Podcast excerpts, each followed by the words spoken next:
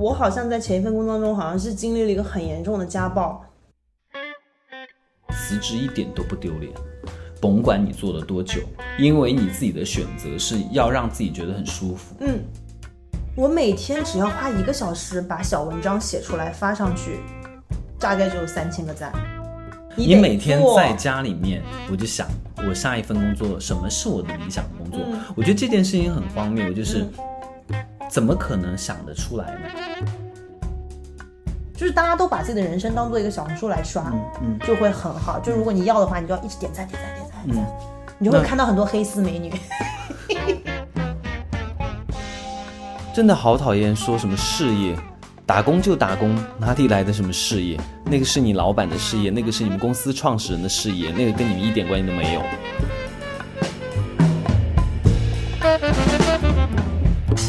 今年其实有很多人在面对失业，不管是一些大学应届毕业生，他们毕业就失业，还是说像我这种，呃，接近四十岁的人，然后在面对失业这件事情上面，其实大家会有各自的苦衷和自己的对未来选择的一些迷茫。其实我自己也在经历这个时期。那今天邀请到的这位来宾呢，是我的一个非常好的一个朋友，也是我的一个前同事夏萌人 Summer，然后来跟我们一起聊一下。呃，就是关于我们在面对失业，我们怎么去去让自己变得更强大。那你要不要自我介绍一下？Hello，大家好，我是夏魔人。我不知道有多少人看过我的小红书。那我现在呢是一个旅居全世界的数字游民，最近呢也在跟天猫国际一起挑战环游地球八十天，也是他们的买手跟主播。那与此同时呢，我现在也有一个我自己的数字游民的品牌，叫做海岛工位。我之前呢当然也是有上过班的，我之前呢其实是在小红书跟字节跳动做运营的这么一个岗位。现在呢我应该是完全不会再回到以前上班的过程中了，然后决定去投身我自己热爱的这个事业当中。那具体事业有什么走向呢？我现在也不知道。我觉得我现在是走一步看一步，但是目前我应该是确定了，我永远不会再去上班这件事了。好流畅的一段发言哦！想必你在参加各种什么讲座啊、分享会啊、活动的时候，应该是驾轻就熟吧？这段台词。对啊，因为你自己 title 很多啊。对啊，我刚刚就在想说，到底要搞哪一个 title？因为我昨天晚上去酒吧里面去喝酒嘛，然后就特别好玩。我觉得上海就是我们四个人，然后有三个人就说哦，我们就是。客套性的问了一下嘛，我说你现在在做什么？然后就说哦，我现在在 gap。然后对方就说你现在在做什么？然后说哦，我也在 gap。就是所以身边的人都在 gap。对，其实都是事业，都是事业。但我觉得这是一个问题所在，就是当你不再为一个公司工作的时候，我问你在做什么，难道你就没有可以回答的了吗？这是一个很可怕的事情啊。对，就是我们以前出去的时候，经常包括现在哦，就是面对一群陌生人，或者是面对朋友的一个酒局或者是饭局上面的人，他们就会哎，你是做什么的？嗯。我曾经还可以侃侃而谈，比方说我是 GQ 的全国创意总监，我是什么一条啊、新日向的什么总监之类的。然后我现在其实很卡住，因为我不知道我是干什么。非常非常，你理解这种感受吗？我我就是比如说你要跟我说我是一个程序员，嗯，我是一个水泥匠，我还有一个工种，对，我根本就不知道怎么介绍所以我那个时候就非常担心，我如果没有工作之后。我就别说没有收入了，我觉得我连朋友都没有。嗯，嗯因为大家通常会，尤其是一些不熟的或者不认识的人，他了解你的方式就是通过你的职业，对，作为他的一个参照物。比方说你是小红书的，是你是做运营的，对，或者是你的工种是什么样的一个创意或者是一个策划，对，他们就会有这样的一个固定的对你的一个认认知。但是其实，在我们年轻的时候，就是我年轻的时候，那个时候，大家不太。问你是干嘛的？是，然后因为我前阵子也在看一些包括佛学的书，然后听一些到了这个年纪是要，我觉得我发现我真的老了。然后我听了，就是说去寺庙里面的人，僧人或者是出家的人，他他不会问你是做什么的，他是会问你从哪里来。是，就是说你在旅行的时候，其实会经常碰到一些呃。国际友人，嗯，或者是一些呃不认识、不相干的人，但他们不会，从来不会问你说，哎，你是做什么的？至少第一句话不会这么说，他会说你从哪里来？对，我觉得你从哪里来，对我来讲，嗯，是一个非常疗愈的东西，是。它让我有安全感，因为我不再需要依靠我的工作的这个。形象来示人的时候，因为我现在其实没有工作。他关心的是你这个人，他关心关心的是你的人的本质，以及你的甚至是你的喜好，他可以构建你的这个人设，而不仅仅只是通过工作的这个关键词。是的，我觉得这个这个点是很重要的。所以其实呃，聊到我们今天的主题嘛，就是就是你在小红书主动选择嗯辞职的这个事情上面来，你当时有存款嘛？你当时想说，哎，老娘反正就是已经有这个存款了，然后我有这个底气了，老娘就是不要工作。你当时是这种心态是我当时其实因为我想辞职，你想我在三年，我后面两年都在辞职。什么意思？就是我我我在那边工作三年，我在小红书工作三年，但是后面的两年我都在计划着辞职。对，所以我有一笔非常大的 fuck you money。嗯，所以我那个时候就想好说我要 gap 很长一段时间，因为的确，我觉得我在那三年对我来说消耗极大。嗯，就它不是体力上的消耗极大吧？我觉得是方方面面的消耗极大。而且尤其是我我我都能就我后来我朋友看我。一条时期的照片跟我小时期的小红书时期的照片，他们都觉得判若两人，嗯，他们都觉得你眼里的光没了，嗯，对，就是就是有这么的夸张。所以那两年其实你已经下定决心要辞职，所以你在不断的存钱，不断在为将来的。我觉得那个时候我已经到了要看心理医生的地步了，所以我猜应该是要离职了，而且那个时候我也失眠啊，各种问题都都在。我最后离职那天是五月十号，在封城的时候，嗯，我我不管了，我就是要在那一天，嗯，但然后在上海待了十天，我觉得我疯了，就是我我没工作就算了，然后还不能出去玩，然后后来我就跟我朋友，我们俩就开着辆房车就逃出去了，然后就那个时候逃到了成都啊，嗯，然后知道这件事情，对对对，所以就挺好的，所以我觉得这件事情。纠缠了我很久，但是我还是挺感谢我自己，就是可以在那个当下做出一个看似很恐怖，但是对我来说是不错的那个决定。你跟你老板最后的对话是什么？你记得吗？最后的对话应该。没没有那种说什么此生不不复相见，就是我后来就我跟我老板还是有一搭没一搭联络，然后包括他有的时候还跟我说，哎，那个人你是不是认识？帮我对接一下。我说 OK，没问题。嗯，所以你们现在关系也挺好。对，虽然嗯不至于说无话不谈吧，但是吃饭喝酒完全没问题。因为你在那份工作辞职以后，你就立马去开始旅行了嘛，对不对？对，你就去了成都，然后去了一些别的地方。对，其实这个是这个过程里面你是开心的。因为第一个月其实是逃难嘛，我是在封城的时候逃出去的，然后逃到了武汉又隔离，然后这故事就非常的曲折，然后又很戏剧化，然后所以第一个月你是不觉得无聊的，然后到了第二个月，我是跟我朋友我们俩一起逃出去的，然后到了可能逃到了六月份，然后他就要回上海上班了，然后他就说那你跟不跟我一起回去？我就说我不跟你一起回去，就是我反正我现在也没工作，我也没事儿可干，然后我就在全国。所以那个时候你有看你的银行卡？那时候钱是不愁的，我说真的，因为我离职的时候应该有存了将近二三十万，嗯，所以完全是 OK 的，所以钱是完全不愁的，嗯，所以钱不是一个问题，在那个阶段的我来看，但是到第二个月的时候就很非常焦虑，就是焦虑到我会，你不因为钱焦虑，你因为什么事情焦虑？嗯，我就会觉得说。我所有的朋友都在上海工作，然后就是感觉人生大有可为，感觉事业蒸蒸日上。我在这干嘛？就是我一天就那时候我我那个时候开始焦虑的时候，应该已经人到大理了。嗯，然后在大理，然后相当于你从四川去了云南。对对，我基本上就是举目无亲，就觉得说我自己一个人在这干嘛呀？就是。但但那个时候又特别不想回上海，因为我觉得回上海就是因为，就比如说我回上海，我就不得不约我以前我说了我在上海的朋友，基本上就是我的同事。嗯，我一旦回到上海，我就不得不再跟我的同事见面，然后对方就要开始在聊说最近项目怎么了，嗯，大家都在做什么，然后我觉得我我在干嘛？你躲到你躲到云南去的时候，那个时候其实完全无事可做嘛，对吧？嗯，我在那个时候其实是给自己找了一个项目做，给自己找了一个 Web 三的东西做，然后那个时候很明显那个东西做的没有很成功，然后我就觉得说，哦，你看，我果然不适合自由职业，嗯，我还是得去上班，嗯，所以因为你已经被驯化出来一套呃基础理论是，我是需要工作，我是需要稳定工作，我不能上，我不能不上班，我不上班，我的人生就会垮掉。反正就在大理的时候就有参加一个项目，然后那个项目就也没有让我成功的 build 我自己的事业，就一无所获吧。你那个时候没有想过，算了，老娘就回上海找工作。有点想找工作了，所以刚好就，然后我其实也不愁找工作，因为呃，互联网公司找工作还是不难的。然后反正那个时候就是有有字节有阿里给我打电话，然后那时候就大概就在面试啊干嘛的，然后最后我就觉得说字节这工作适合我。然后我就在呃大理去面试，然后找工作，就我在远程面试自己的工作，然后呃。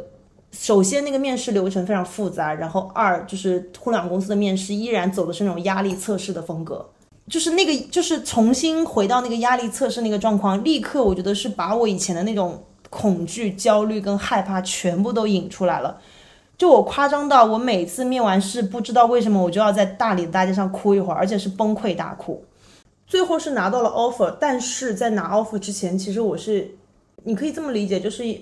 我好像在前一份工作中，好像是经历了一个很严重的家暴，然后我决定离婚，心理创伤对，有很很很很大的心理创伤。然后，但因为又没办法面临面，又没办法一个人去面临那种所谓的不确定性，嗯，然后又又又想要找一个渣男，然后重新希望有一个确定性，但你又非常知道这个渣男可能会在未来日子里再次对你进行这个家暴，嗯，但你还是害怕那个不确定性，所以你基本上就是硬着头皮。就你，你知道你被人打，就是你，你被人打的时候，你会一直绷紧那个肌肉，因为你知道他随时会打你。所以，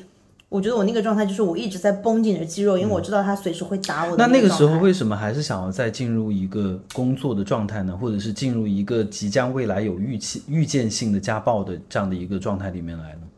就很焦虑啊。对，就是我宁愿被家暴，我也不愿意一个人面对没有工作的这个状态，那不是很畸形吗？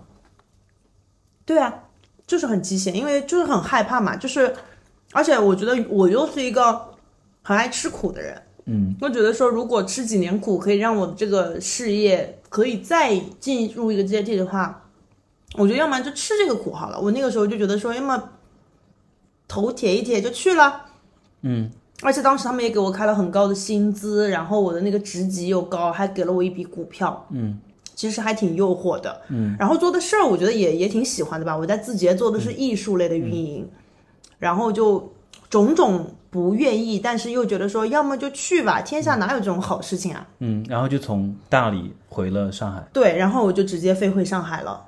嗯，就去上班了，就去上班了，就去上班了，嗯。嗯，主要是那个时候真的已经很焦虑、很迷茫了，然后就觉得说有一个上了三个月，然后就觉得说实在是不行。还是不行，就是又被家暴了。嗯，到字节的时候，其实老板完全都不管你，因为很忙。嗯，就是忙到我有一段时间我是吃不下饭的，就是你的精神高度紧张，然后我的那个太阳穴就很痛，我没有办法咬合。嗯，我只能够每天都吃流食。我记得那段时间每天都带一个那个小米搅拌杯，然后天天打那个牛油果加香蕉的奶昔喝。我只能吃那个。我觉得你那个时候是抑郁症，因为你已经有躯体化反应了。我觉得我那个时候应该就是吧，而且我那个时候是因为我相当于其实是我应该要 base 到北京去的，但因为去年疫情嘛，所以你没办法北京上海来回跑，所以我那个时候就申请了在上海办公。我那个时候在 WeWork 办公，嗯，我那个时候基本上每天都要十点钟以后下班，然后 WeWork 基本上六七点钟人就没了，所以六七六点钟到十点钟那个我特别孤独，我就觉得我在这干嘛呀？然后加上我觉得人还是需要去一个集体里面上班吧，因为你那个时候你可能同事还会拍拍你说，哎呀。我请你，你有什么事儿不会的，我帮你。我那个时候，我觉得加班的时候，大家会有一个心态，就是好像集体加班就不是在加班，对。但是我一个人加班的话，就一定是在加班。所以我那时候就，就每天下完班之后，我要去路上哭一会儿啊。真的，真的哭啊，真的哭啊！你在路边哭不会让路人觉得？我骑自行车哭，边骑边哭，边骑边哭，嚎啕大哭。然后我觉得我每天可能要接二十个电话吧，而且永远就是救火那种，嗯，二十个电话。然后你是消防员？就我是消防员，然后每天都是，然后我觉得加上我也不是特别熟悉那个业务，所以有的时候会搞错，所以每个人给我打电话，要么就是抱怨，嗯，要么就是追责，嗯，我都跟你讲过那个事儿了，你为什么还要这么搞啊？你知道你这这这这，要么就是追责，要么就是抱怨，要么就是救火。我器材锁在那个里面了，你赶紧让打电话，然后我就永远。所以骑自行车回家，嚎啕大哭，嚎啕大哭。阶段持续了多久啊？应该持续有一个多月吧，因为我觉得我上班的时候哭会影响我的工作效率。就我上班的时候，我要接电话，我要我要处理我的各种事务。你其实是一个接线员加一个消防员。对，我觉得那个时候我我我非常非常感谢，嗯，后来我的那个朋友，就我觉得说，哎，我也许我们俩可以，那时候我们俩还没有，呃，那个时候我们俩还是朋友，但我那个时候就觉得说。情况是这样，男性朋友，我觉得首先是那个时候，我一直在跟他抱怨我有多可怜，很痛苦。我就跟他说我有多痛苦，而且那个时候在找工作的时候，就拿这份 offer 的时候，我不是说我每次跟他们面完试之后，我都要跑到大街上去哭一哭嘛。所以那个时候的状况，我是他是知道的，我那个男性朋友是知道，他就一直也跟我劝我说，你干嘛还要再去互联网公司呢？就是这这条路你都已经试过了，那么的让你不开心，你为什么还就是他劝我不要去，他就一直在跟我说，如果你不喜欢，你就放弃也不要紧，这事儿没什么大问题。你会觉得丢脸吗？我觉得丢脸啊，我觉得很丢脸。然后我我我我辞职的那个原因不是因为说我不喜欢这个工作了，我辞职的那个真正的原因是因为我喜欢这个人，我我想要我身边有个确定的东西，然后我当时觉得那是他，然后我要奋不顾身去找他，因为在那个时候我就觉得说，如果不是这个人出现，这份工作我还是会熬下去。就按照我自己对我自己的了解，就我肯定会熬下去。所以他的宽慰给你带来了很强烈的，不是，我觉得是在那个阶段，我突然意识到说。进入社会这将近快十年，我从来没有花费很多心思在亲密关系这件事情上，我永远在工作。那我的亲密关系到底要怎么办？然后，那我现在我觉得我已经到了一个可以把我的注意力转换到这件事情上了。所以我那个时候，我给我自己的那个自洽是，我不是在逃避工作，我是在追求我的幸福。所以你在找借口。我是在找借口，然后我我我想通过这个借口来让当时的我觉得自己没那么的懦夫，因为人是要合理化很多事情才能过得下去这一生的。对，所以我那个时候我不觉得我是在辞职，我是在。向往爱情，然后追求我自己的幸福。然后我辞职那个原因也是跟我老板怎么讲的。嗯，我说我有一个这样的人，嗯，然后怎么怎么样，然后我们现在他是你的一个托词，对，他是我的一个托词。但我后来会觉得说，无论是我讲的想说老板还是这个男生，我觉得都是我当下想要追求自由，但是又不敢的一个推手。其实你是一个很怯懦的人，对我就像我之前要做什么事情，我永远要问身边的人意见，然后对方我需要身边的好朋友说去吧，有什么要紧的，然后我才推你一把，对我需要别人推我一把，然后或者是自己给自己一个借口推你一把，对对。你有没有发现刚才我们有聊到说，我们为什么有些时候硬盯在一个工作的状态里面，是因为我们觉得我现在再辞职的话很丢脸，嗯，因为有很多人会有这种想法。我觉得丢脸会成为现代人不愿意辞职的一个很重要的一个羁绊。嗯，这件事情非常不可取。嗯，因为我曾几何时也会有这种想法，就是说，比方说我在这个公司我才做了多久多久多久我就辞职了，然后在这个圈子里面，包括你下一份工作，HR 也会来问你，问你说，哎，你为什么做了两个月、三个月你就走了？Come on，就是这是我的职业选择。我我我我觉得我现在要呼吁很多正在面试的或者正在一个不稳定工作的这样的一个状态里面的人，辞职一点都不丢脸，甭管你做了多久，因为你自己的选择是要让自己觉得很舒服，嗯，很 peace，嗯，然后很幸福。当然，我觉得幸福的工作其实是很难难的一件事情嘛，对吧？但是至少不要让自己陷入一种像已经陷入抑郁情绪的，或者是已经有的躯体化反应的这样的一个程度，每天哭然后张不开嘴的这样的一个状态。我很同意，我呃，我觉得新一代人应该就比我们年轻一代的小孩应该好很多。就是我不爽我就要走，但是我觉得。我就说我是九九，我是九三年，算老人了。你属鸡的，我属鸡的。我觉得我这个年纪，我吧，我不说我这个年纪，我吧，我还是挺嗯，就特别喜欢咬咬牙。所以我说了，如果不是有一个男性好友，我还是大概率会咬咬牙坚持下去的。所以你去追求你的爱情成功了吗？没成功啊，大吵。你辞职以后，然后你就跟他过上了所谓的幸福的在一起的追求幸福的这种生活，然后结果殊不知。一塌糊涂，一塌糊涂。那我其实就是辞职嘛，就因为那个时候中国还不能出关，所以我如果要去第三个国家见面，短期之内是不会回来的。那我就必须要把这工作辞掉。我我我我要飞到泰国去找他啊，对，你要去泰国去奔现，对，去泰国去奔现。然后结果去到那儿发现，一我没有工作，然后我所有的期，而且我的那个心理预设，所以他是泰国人，不是，他是台湾人，中国台湾人。我不能到对，就是当时因为一些特殊的原因，你没有办法去台湾找他，所以你们一定要约定好，说在我们在一个第三对第三的一个地方见面见面，然后就去了，他也去了，他也去了，他见过你吗？你们之前见过面吗？废话，他是我同事，他是我之前的同事，我们俩怎么没见过？我以为奔现失败是因为在网络上认识照片，我不照片，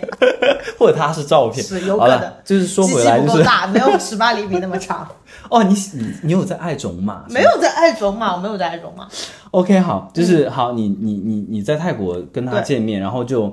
如愿以偿的，因为开始见面的时嗯候，一定就是说、我辞职了，然后我终于可以拥有我们接下来幸福的生活了。And 情况 then 来了，and then 就是我的那个心里又是我为了你哎，把工作辞掉来找你这你就是这个女人真的很荒谬。对，就是那个时候，因为嗯，你心里面就是会觉得说，我现在就想要一份确定性，我就想要有一个人，然后他对我嘘寒问暖，你该不会讲出这种话吧？就是、我我不会讲出这种话，但是我心里面是这么想的。不是我说你该不会讲出话说，我为了你辞职来到这样的一个国家，然后我不会说见面，但你心里面会有这这杆秤，这个期待，嗯，然那后结果人家就是很忙，玩玩而已。呃，不至于玩玩而已，就是人家反正就是最后我们俩大概就是差不多这样子之后，我们俩夸张到我们两个走路会走在马路的两边，就是很夸张。就是那个时候，呃，吵架原因就是不和。吵架原因，他就跟我讲说，我觉得你靠我的距离太近了，我感觉你好像每天都没有事可做，你的世界里面只有我。你发现了没？就是他既想要你，嗯然后又怕要太多，嗯又怕你要他太多。是是，反正最后我们两个就大吵一架，然后我就大哭，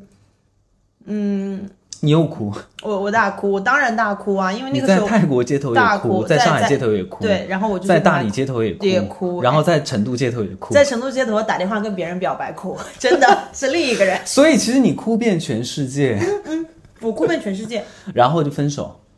都没在一起了，我觉得都没在一起，你们在 dating，然后 dating 发现不行，失败，不行，大失败，你从泰国回上海，又开始找工作。不是。那本集到这儿就结束了，我现在正在阿里，对，谢谢大家收听今天的节目。好，来分手，没有就没有在一起，就没有在啊，一起，就没有在一起为告终。然后最后呢，就我们俩的距离就是各自把距离拉远。就是他回台湾，呃，没有没有回台湾，那个时候就大概就是我们每天都各自跟各自，就那个时候我也渐渐有自己的社交圈了嘛，然后我们就各自跟各自的朋友玩，然后那个时候在泰国在泰国我们就各自跟各自的朋友玩，然后尽量不要见面。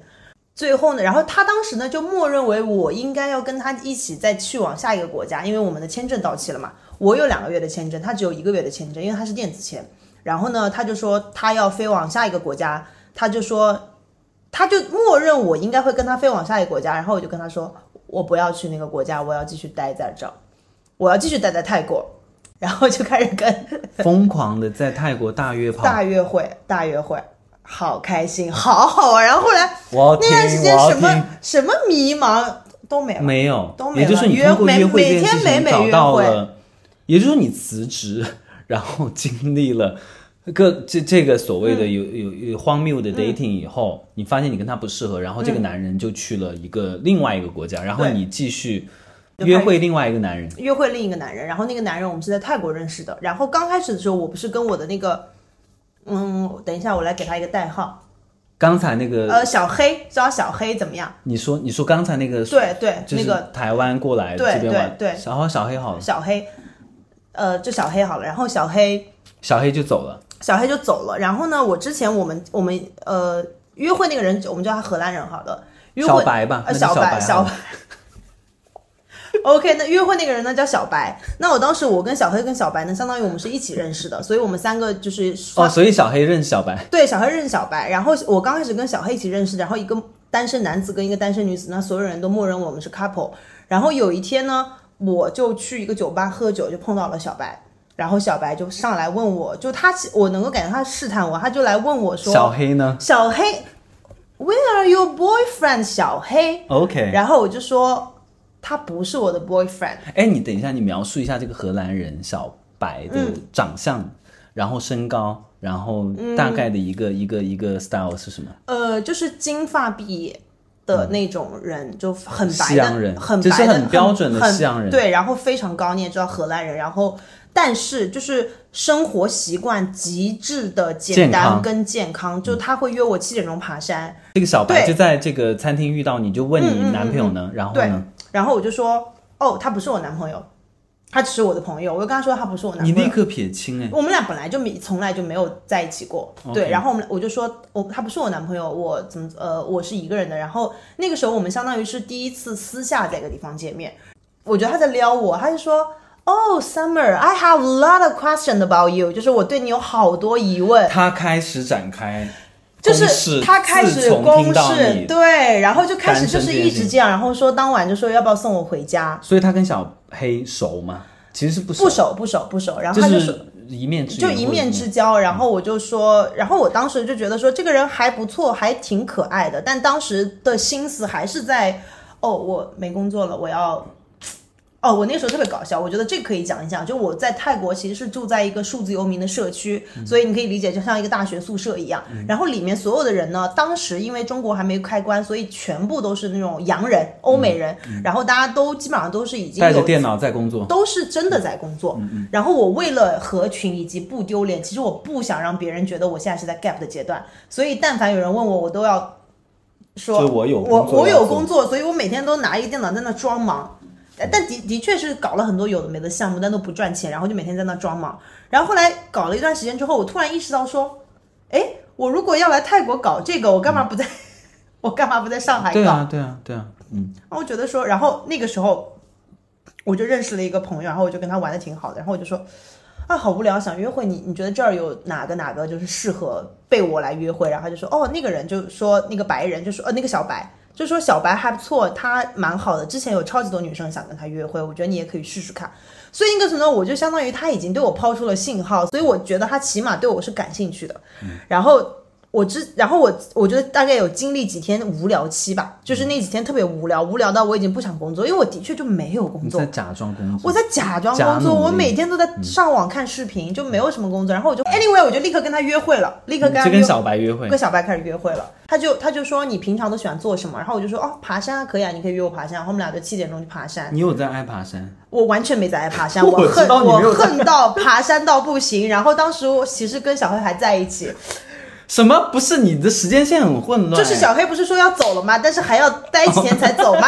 你不是没一直没有跟他在一起过吗？一直没有在一起过，就 I mean 就是物理上，我们还在同一个空间里嗯面。对，然后他就说你明天早上干嘛？我说哦，明天早上小白约我去爬山，七点钟。他说哦，你跟小黑其实住在一起的，对对，我跟他说了，对啊你们，住在一起的，我们住在一个大像大学社区一样的地方就所有人都住在一起。所谓的数对字游民的一对个集对社，然后我就说哦，小白约我明天早上七点，就我特别冷酷的说哦，嗯，小白约我明天早上七点钟去爬山。他说哇，真不容易啊，你竟然能七点钟起来。我说哦，那人家约了我嘛。他的重点是你能七点钟起来，而不是跟小白去爬山这对件事。对对对对对对，啊，我我说呃，对啊，呃，人家约了我们，那我肯定要遵守啊。然后我第二天早上我就，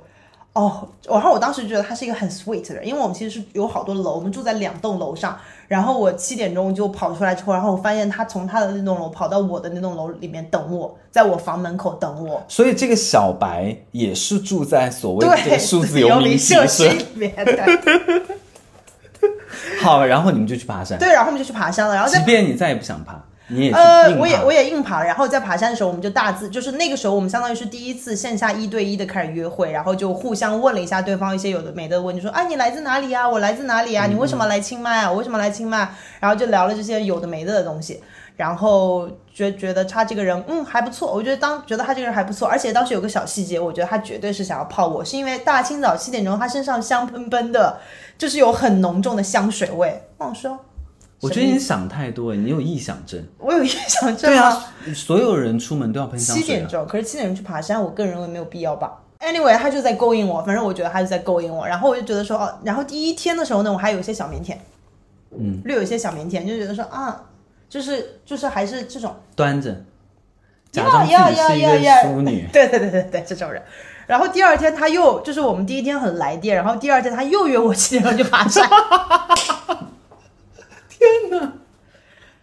你不会 Shall we? Shall we meet at somewhere at seven o'clock？然后我就说，呃，那个要不要今天换成下午吧？因为其实你不是抗拒爬山，你是怕抗拒早起。七点钟太 我早 I know 了，you，就是我也是太早了。嗯然后我就说，那不下午吧。然然后我说 I want swim，然后我们就我们就去了一个瀑布里面就 swim，然后呃四点半吧我记得，然后我们俩就开开心心的去了，还挺好玩的。你想去游泳，主要是想展示你的身材，对不对？不，其实不是，其实就是就爬山也爬过了，然后清迈那个地方也没什么好玩的，就是你用就在这边，我要跟广大的我的听众朋友说一下，就是 Summer 是一个身材极好的人，对辣死的那种辣妹对我是中 S S S。对，然后嗯游泳，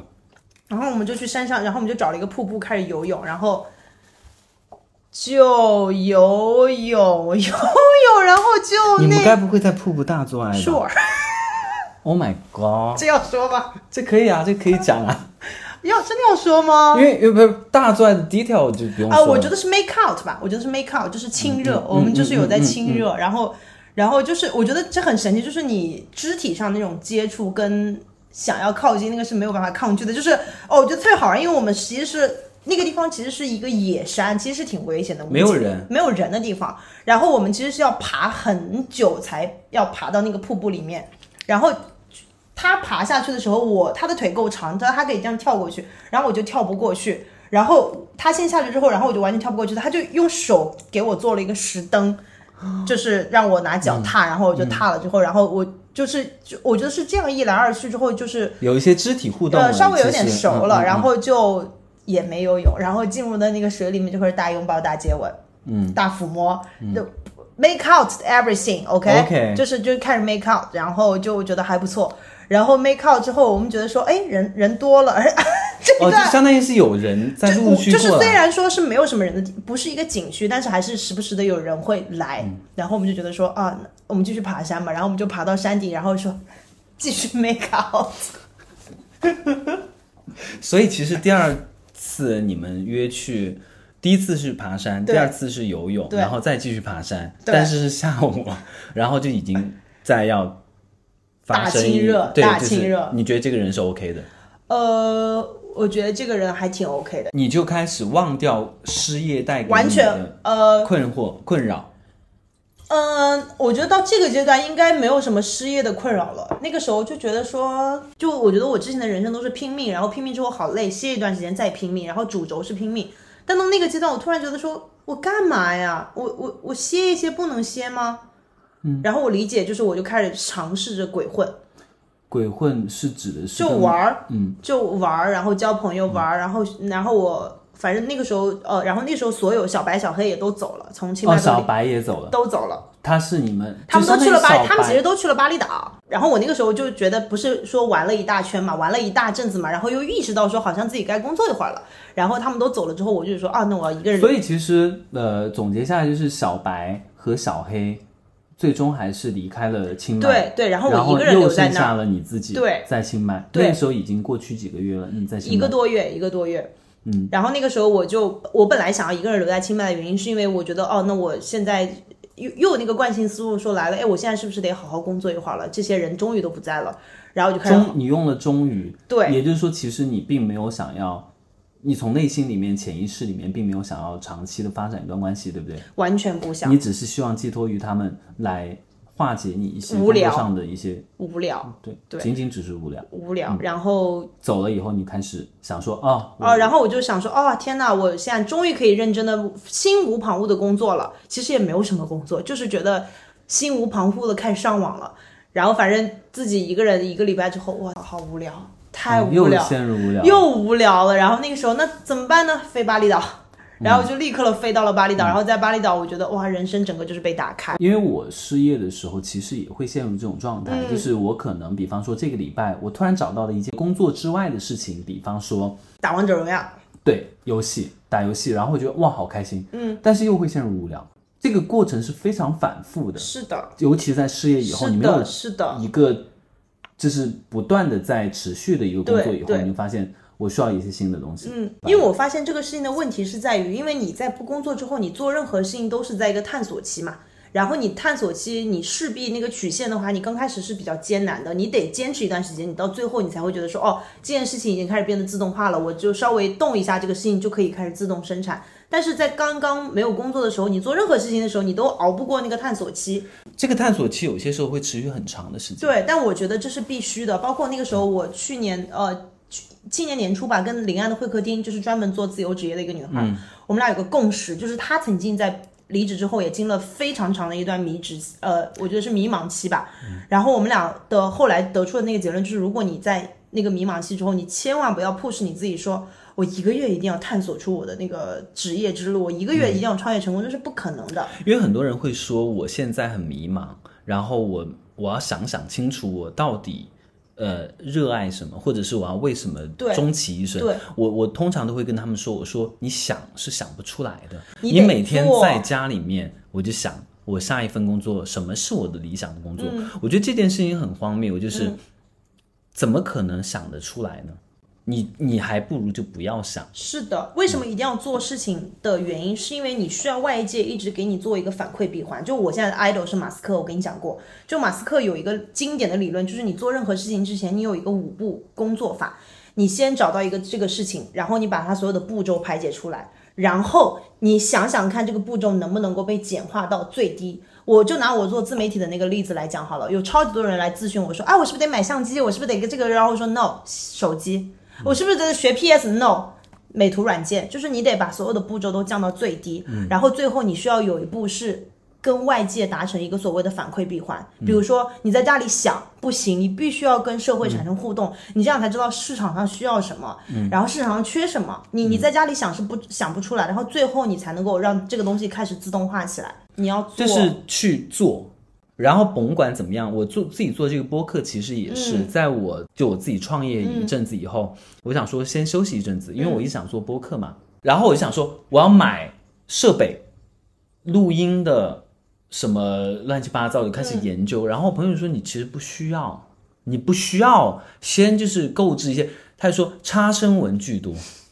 Exactly, exactly。你完全不需要买那些有的没有的什么设备是什么之类的，它不会帮助你。它当然会有一些专业性在了，但是内容本身是很重要的嘛。是是，所以你就去做，是你就不要管那么多，你就去无限简化，就是把东西搞到最简单。因为你的人生不止只有一个作品，你的人生未来是一切慢慢在优化的。就是你不要想着你当下做这件事情，我要做到把它完美，然后把它交出一百分答卷，不可能。先做每个东西都是。你的实验品，我特别同意李诞说的一句话，叫做以赛代练，就是说你要把比赛，就是因为很多人说我没准备好，我不上台。No，比赛的这个时候就是你在训练自己的那个过程，而且这个训练其实叫做检索学习法嘛，因为你在比赛的时候，你就会疯狂的去检索你所学的那些知识，然后会让你那个知识会学得更快。嗯，所以我现在就基本上，我 always 跟我自己说，我准备好了，来吧。但其实他理论派这件事情会带来一个问题，就是我知道所有的道理，嗯，我也知道。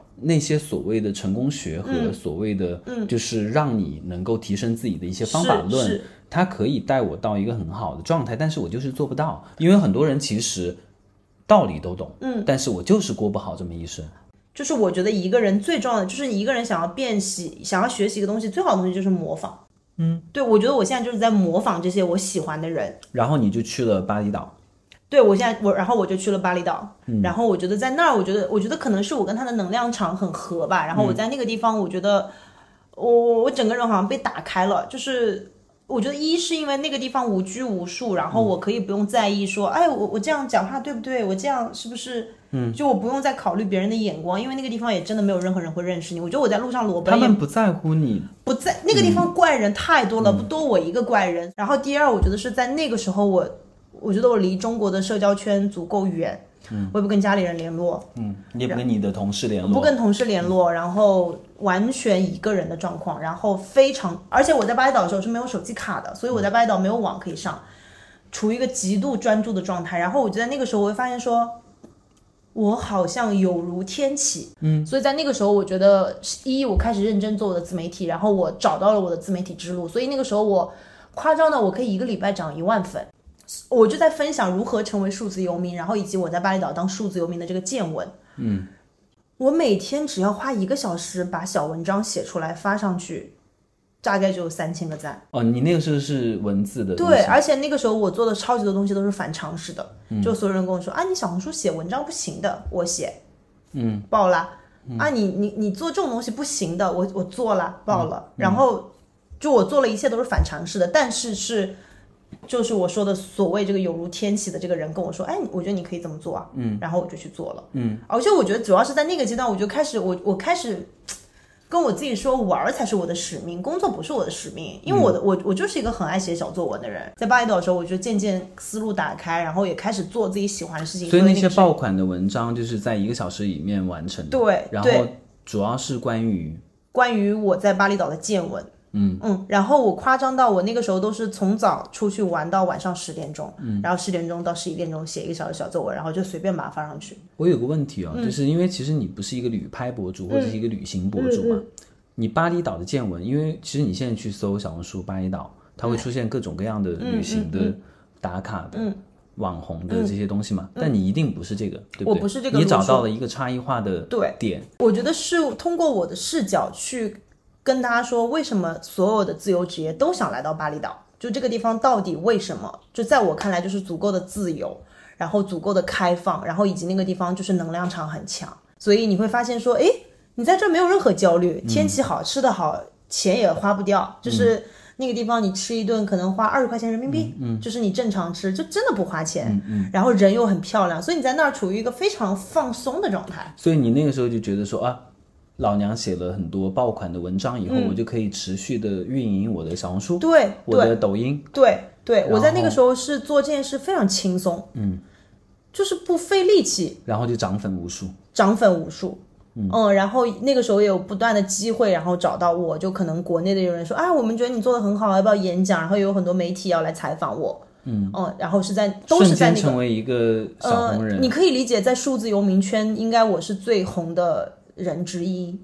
对中国的数字游民，嗯嗯，那很厉害。呃，因我觉得是因为我出去的比较早，所以你要不要解释一下，就是数字游民到底它内核的这个意思是什么？因为大家，因为简单来讲，其实呃，那个数字游民这个概念其实是日本人发明的。日本人一个叫日立公司 CEO 木本次雄的人讲说啊，数字游民是脱离时间、空间、地理限制所达到一种依托。No，我日本人特别绕。我觉得数字游民的概念就是你。有一个靠电脑就能赚钱的事业，嗯，这是最根本、最根本的。因为很多人会说啊，数字游民就是可以带着电脑去全世界各地旅行。如果你没有事业的话，你去任何地方去数字游民社区，其实你融入不了那个地方的，因为，嗯，大家不跟你，大家不跟，其实大家不跟你聊闲天，大家都想知道你在做什么，然后大家也会想知道说你的事业对我的事业来说有什么帮助。搜那阵子你赚了多少钱？我那阵子倒是完全不再赚钱，完全没在赚钱，只是在赚流量。呃，在赚流量，然后以及渐渐的知道说我将来到底要走什么路。大家把你奉为所谓的数字游民一姐，数字游民一姐。对啊，我我那个时候就是数字游民一姐了，就是因为我觉得，我觉得为什么我是数字游民一姐，这个原因很简单，是因为我是数字游民圈唯一真正。做过内容的人，嗯，因为所有人在做数字游民，他们是真的，比如说程序员或干嘛。我以前在小红书跟一条跟字节做内容，谁有我能打？所以你内心就觉得做内容的人比做呃，我内心里面 no no no，我内心里面觉得说，如果写代码我比不过你，但是做内容在数字游民圈做内容，没有任何人可以跟我竞争。因为小红书和抖音，如果你做一个 UGC 内容的话，你一定是内容对为王对对对，所以。我觉得是这样，就是我是如何找到我的职业道路。我自己有一个理论，就是你你得做一个交叉事业。就比如说，呃，这么讲好了，我曾经在互联网界可能做到了百分之前十，在数字游民圈可能也可以做到百分之十，但是我在交叉行业我就可以做那个 top 的人。嗯，所以我其实是很巧妙的找到了这个交叉点嘛。嗯，对吧？如果你你说你要让我在互联网公司干的有多好，我也不敢跟你讲。就我做数字游民做的多好，我也不敢讲。但是我交叉点。因为我的这个所有的技能跟经验都拢在一起了嘛，所以我想说一个，就我自己的一个感悟，就是我不是去年有两次 gap 嘛，然后第一次 gap 就是我前面讲的在大理在大街上哭，然后为啥哭呢？也还是因为其实也是我在大理时候不是做了一个 Web 三大会嘛，然后我的我。大会做的还不错，这个大会是你发起的？不是我发起的，但是我算是统筹组吧。嗯，然后我在里面其实是还是负责人员接待的部分，就是我还是小红书的，就是我负责 P 二吧，你可以理解做 P 二的东西。然后我发现哦，我我当时为什么要做 Web 三？是因为在那个阶段市面上很火，所有人都在聊元宇宙，所有人都在聊 NFT，然后我就觉得说，哎，那我也要做啊，那我也得去做啊。然后我就去了，去了发现这个东西完全不是我擅长的，然后就也使不上来力气，然后就觉得说。我不适合自由职业，就是那个定那个那个推导就变成我不适合自由职业，就变成结论了。就变成结论就是我不适合自由职业。但是这个推导其实没有任何依据，对。然后就变成了哦，元宇宙或 NFT 我做不了，我做然后就我这个东西我就不适合创业，自由职业我这个东西就完全没有逻辑。对，自由职业我也做不了，所以我现在得赶紧回去上班。我因为有第一次的这个经验，我就痛定思痛，就是不要再想着市面上流行什么，你做什么，你要去想你自己真的喜欢说什么。我我我我的定义就是我是一个爱写小作文的人。因为这件事情我已经坚持了十几年，嗯，然后这十几年间我一直在做这件事情，所以这件事它甚至不是我热爱的，它是我生活的一部分。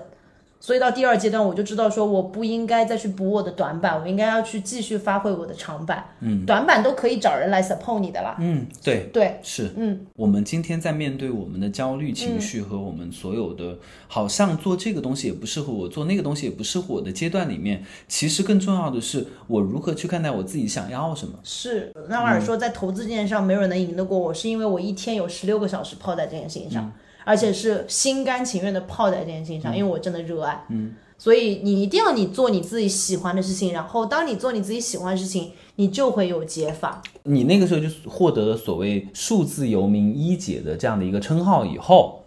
你做了些什么事情？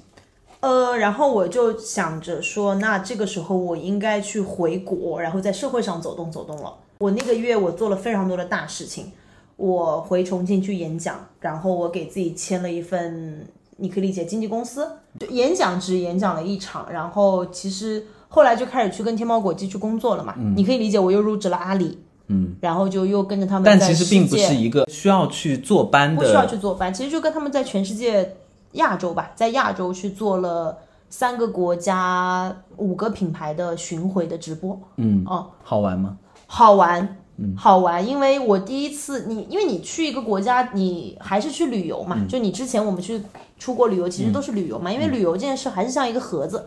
就你从机场飞到一个希尔顿。希尔顿跟你国家希尔顿也没有什么很大的差别，你飞到一个宝格丽跟你的国家宝格丽没有什么差别，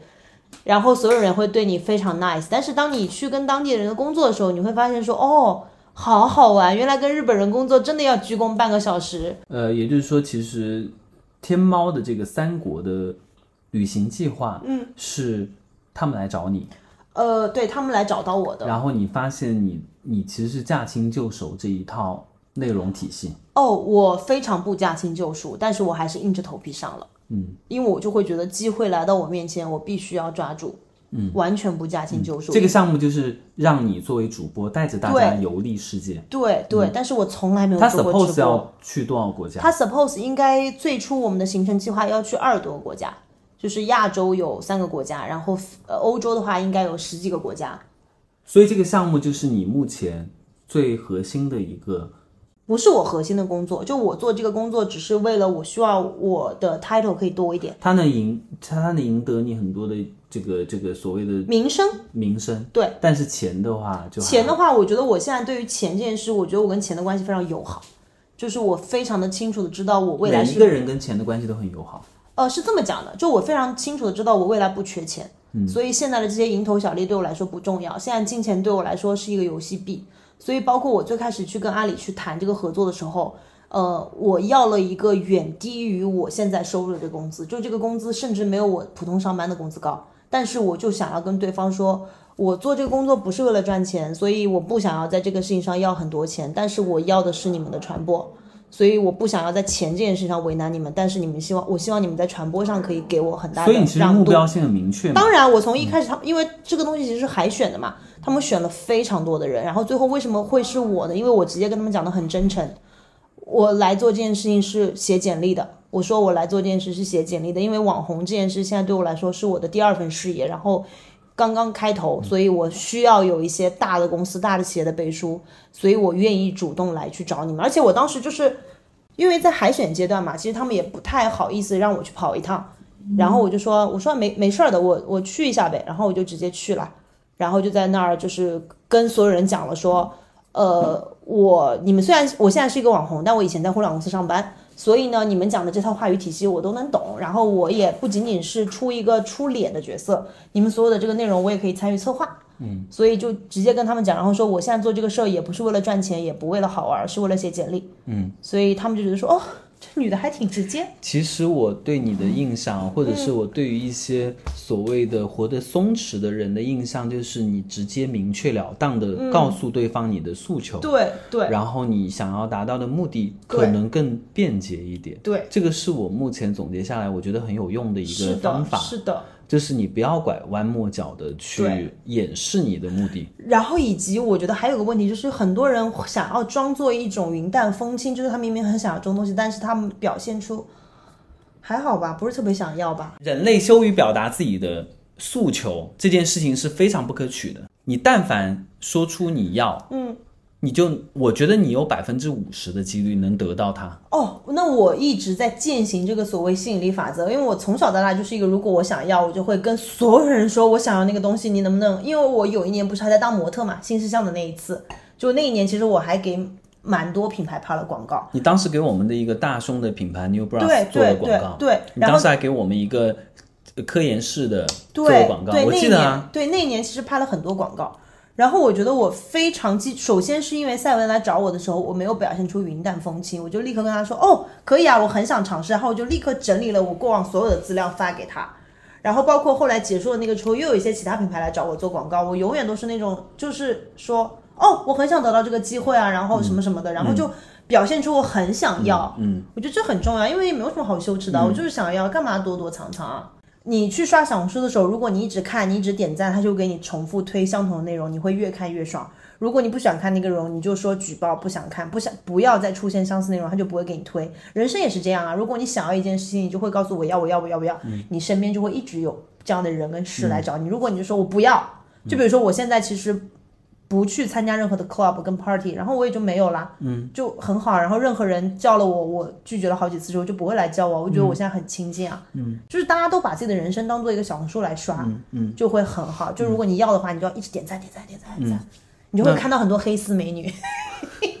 就是我那天在豆瓣上面看到一个截图，就是一个动画片的一个对话，嗯，他说的是真的好讨厌别人说事业什么的，打工就打工，哪来的事业？因为你刚刚不是有讲到说我的事业嘛，就是你在做的这个事情，我觉得是你的事业，嗯，但是。比方说你打工的地方，嗯，no，它不是你的事业，它是你老板的事业，它是你的这个公司创始人的事业，对，It's not your business。是我觉得这件事情很我重要。很同意。为什么大家在打工的时候会觉得很痛苦呢？首先一，你只做那个事业当中，你只做你老板的事业当中的一个部分，所以你其实没有办法整体的去掌握这个东西。所以你就会觉得你没有什么操纵感，然后你甚至也没有什么获得感。就这公司业绩好坏跟你没关系。我的工我的工作因为一直都不是销售，所以就都拿死工资。我做的好跟我做的坏跟我的工资没有任何的相关，嗯所以我也不认为我那个时候的是事业，因为我就是在打工。但这样会很消极嘛？就是这样会很会消极啊很躺平？我工作的时候，我老板跟我讲说，你不可能会做自由职业的，你这么懒，嗯，你这么懒，对啊，就是因为我在那个阶段我做的事儿，我都非常知道跟我无关，就是但是其实我想要补充的点不在于说打工这件事情不好，嗯，或者是做自己的事业这件事情有多么的高招，嗯，我想说的是。就是在某一件事情发生的时候，我们就确定这件事情是什么样子的。我在打工，嗯，我在做自己的事业，嗯，那我打工也有打工的方法，方法和得到价值的反馈嘛，嗯，事业也有事业的遇会遇到的问题和风险。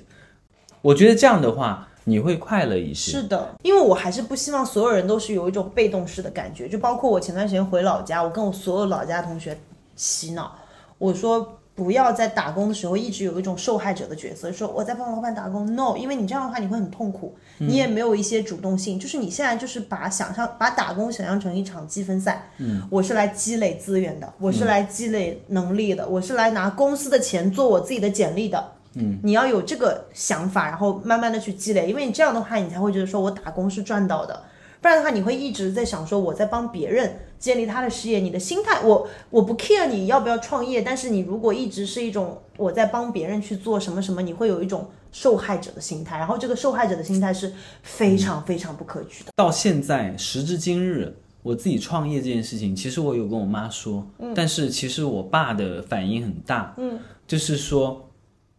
你还是还是希望我，我尊重你的选择，但是我还是希望你回到一个。有稳定收入的他们出去也好理解，我老板在上海大公司当老板，之类的之类的，对对。然后他就会觉得说你你自己出来单干，你就是个体户，嗯，然后你打零工，因为他们的理解里面，我爸妈都六七十岁的人了，他们就会觉得说，我的儿子在上海、在北京这样的一些地方，他在北漂、沪漂，然后他尽量的能找到一份稳定的、安稳的工作，能够有缴社保的地方，是旱涝保收。就像我刚刚跟你说的，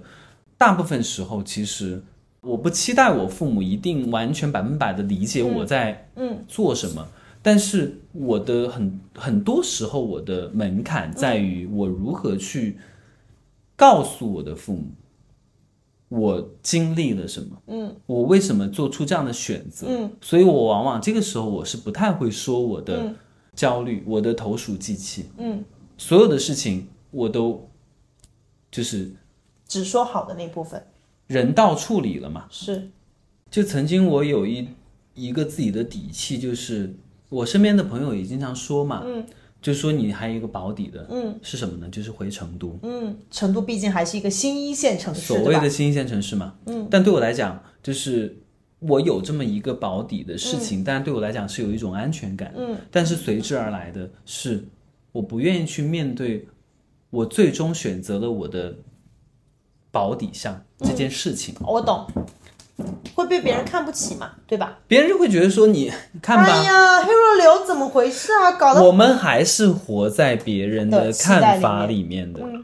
我们很在乎父母的看法，嗯。往往有些时候是我们在面对父母的时候，不像是在面对一些市场上、嗯。社会上、世界上嗯。的这些人，我们可以洒脱的讲出来我的需求，嗯。我要什么。我从小就不是一个会告诉我妈妈是。我要这个玩具，嗯。我要这个东西，东西的人，在我让他猜吗？我觉得人类就很可怜啊，在你三四岁的时候，你没有经济条件的时候，你想要高达，你想要乐高，你想要那些玩具，是。在你真正有拥有可以买这个东西的能力的时候，你已经不不想要这个东西，你想要别的东西，但是你又够不着。在你四十岁的时候，你可能够得着你曾经想要的那个东西，但是你现在又不想要了。对，人就是人就是永远在被欲望牵着走。所以今天在面对失业的这个过程里面，会有各种困惑、各种焦虑情绪和自我否定的这些年轻人，或者是跟我们一样年纪的人，是甚至是跟我一样年纪的人，你觉得你要跟他们说什么？我觉得首先一，你一定要给足你自己的时间，一定一定要给足你自己的时间，因为所有人都觉得说，哦，我要在三个月之内迅速建立我的小事业，让以前的老板，让以前所有瞧不起我的人都被我踩在脚下。首先这是不可能的。嗯，你要给足你自己的时间，因为如果你真的想要探索出出你自己的话，你几个月是不可能的。因为你像我跟你，就是我们也花了非常多的时间，就工作来看，其实也花了很久很久的时间，才渐渐在我们那个行业当中站稳了脚跟，对吧？然后二，我觉得你把那些外在的东西都丢掉吧，就是你仔细想想，那些东西真的会伤害你吗？嗯，其实不会啊。就你说那些觉得你不可靠、不 OK 的人，他们会拿刀来刺伤你吗？我现在就是愿意给足我自己的时间，包括有很多人会问我说：“你接下来到底有什么职业规划？”没有啊，我我到现在都是走一步看一步啊，因为我相信我自己给的规划根本没有上帝给我的剧本好玩。我觉得职业规划这件事情就是一个 bullshit。我我我完全没有职业规划，我永远就是有任何机会来到我的面前我就冲的人。嗯，有什么规划？我三年前的我自己的建的怎么说的格局跟我现在没法比啊！我凭什么要让一个三年前的我来帮我做决定啊？嗯对吧？嗯嗯因为我们往往在规划了我的半年目标、我的三年目标、我的十年目标以后，你会发现，经历过三个月，你有可能就人生大变。你有可能因为现实的情况，因为现在这个社会、这个世界很纷乱嘛，是的，很不可预测嘛 Yes 会有各种各样的情况发生。的，我们其实很难去周全的面对你身边的人，对，最终你无法周全的面对自己。是的，那如果现在要回到曾经在 WeWork 工作的那个时期，每一天哭泣，在下班的时候把自己搞得非常焦虑的那个人，你想跟他说什么？多拍一点大哭的素材，你以后做自媒体的时候能够用得到。哇，你真是功利主义。对啊，对啊，对啊。好啦，那今天的节目我们就这样喽，然后跟大家 say goodbye 吧，拜拜，谢谢大家收听今天的节目，拜拜，谢谢之类的朋友，欢迎来小红书找我，拜拜，拜拜。